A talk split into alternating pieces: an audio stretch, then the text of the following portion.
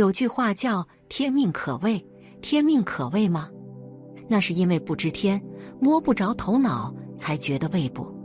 天地万物变化无穷，而没有常态永驻，但千变万化中又存在不变的规律，万变不离其宗。下面我们来看一位网友亲身经历的故事。自从喜爱上了一岛，时常的四处访问，大部分都是沽名钓誉之辈。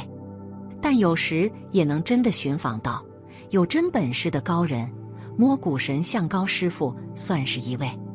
他承传的是自古都不多的一门技艺法，那就是摸骨。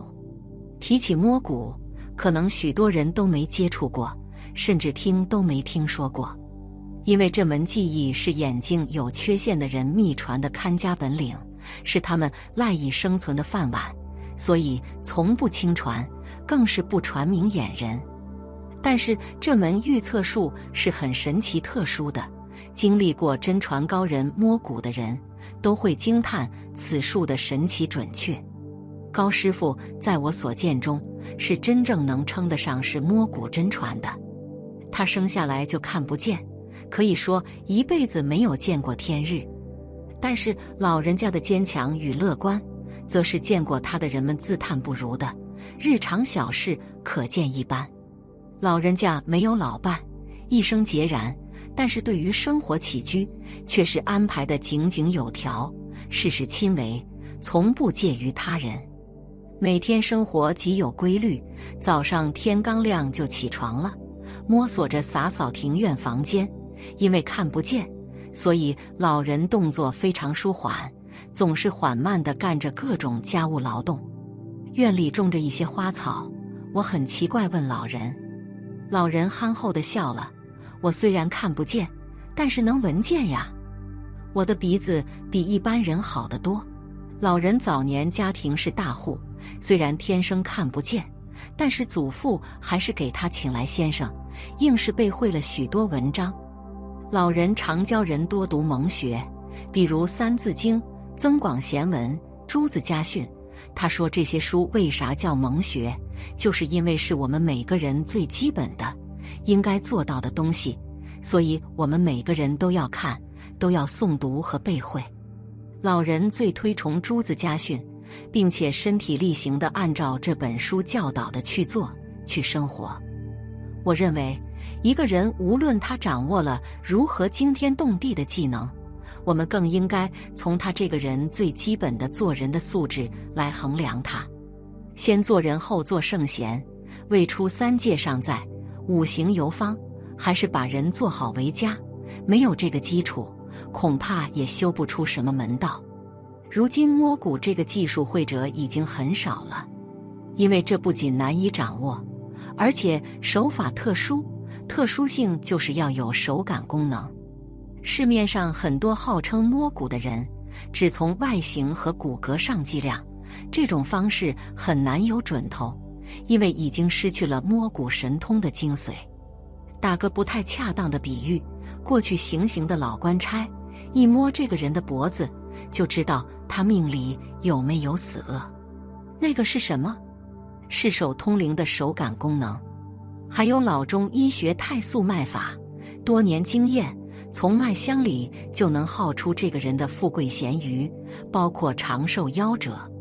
高师傅就是一个手感极好的摸骨先生，因为上辈成分不好，他家的房子都被分了福彩，后来就只剩下这一点盐碱地。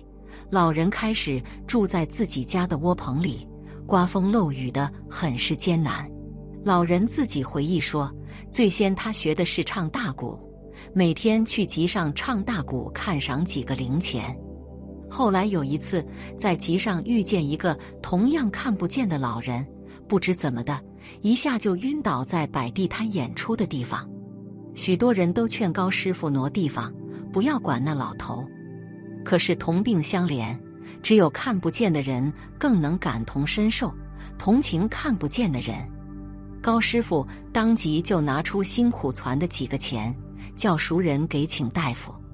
这时，老头突然醒了过来，告诉他不用请大夫，高师傅就把他接到自己的窝棚里住着。住了有大半年，一点也没有要赶老头走的意思。后来老头就说：“我是摸骨的传人，我给自己摸骨，直到后年就是大限了，所以迫不及待的想找个徒弟。我今天给你正式的摸一下。”经过老人摸骨判定，正式的就把摸骨神像这门技术传给了高师傅。老头后来果真病倒走了。高师傅和众人埋葬了老艺人后，就拿着棍子外出云游了。后来在游历中，他边给人摸骨边总结经验，并且以此术做了不少的好事。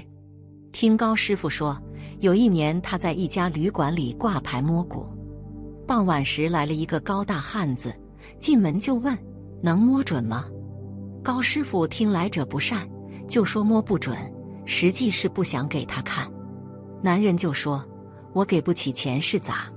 非要高师傅给他摸。”高师傅就说：“你要是非要摸骨，就得双倍价钱。”男人说：“好。”就开始摸了。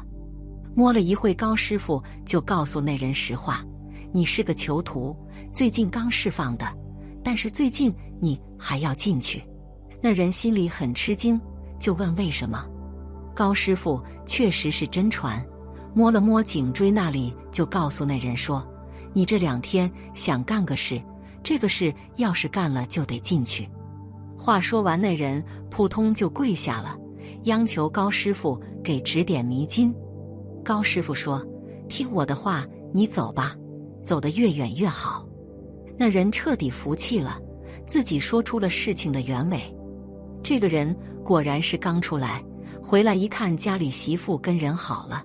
就萌生出了邪恶的念头，谁知正在犹豫不决时，就全被高师傅摸骨知晓了。还有一次，有一人找他摸骨，高师傅摸那人的后脑勺，第一步就预言那个人将来会是出家路上人。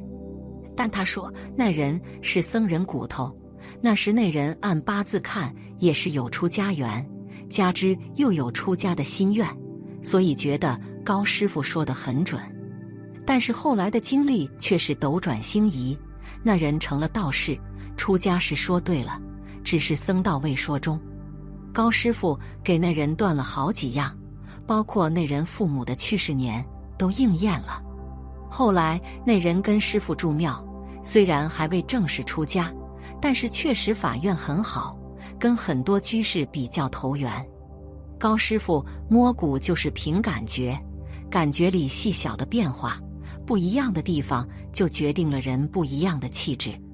古人说“观千剑而后识器”，摸骨也一样，摸上千上万的人才能类比出高低贵贱，处处有心阶学问。摸骨关键在于细心比较，摸上几十个贼，贼的骨头便一目了然，搭手便知他们共同性的东西明摆在那里。其实摸骨也是有步骤的，高师傅一般是先摸头。他说头是先天，人一生下来到老，可能别的地方都会改变，但是头始终还是那样。高师傅一般会屏住呼吸，慢慢的摸着头，从后脑勺开始摸，就是头把子那个疙瘩位置。说是摸，实际是摁，稍微有力的摁一下，然后往上走。摸到头顶，按几下，再摸印堂，再摸眉骨，头上的就结束了。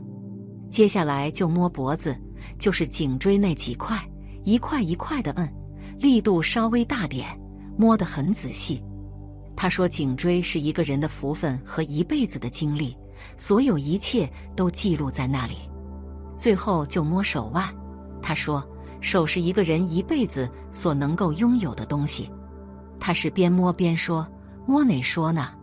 人的面相会随时间改变，但骨相却难以变化。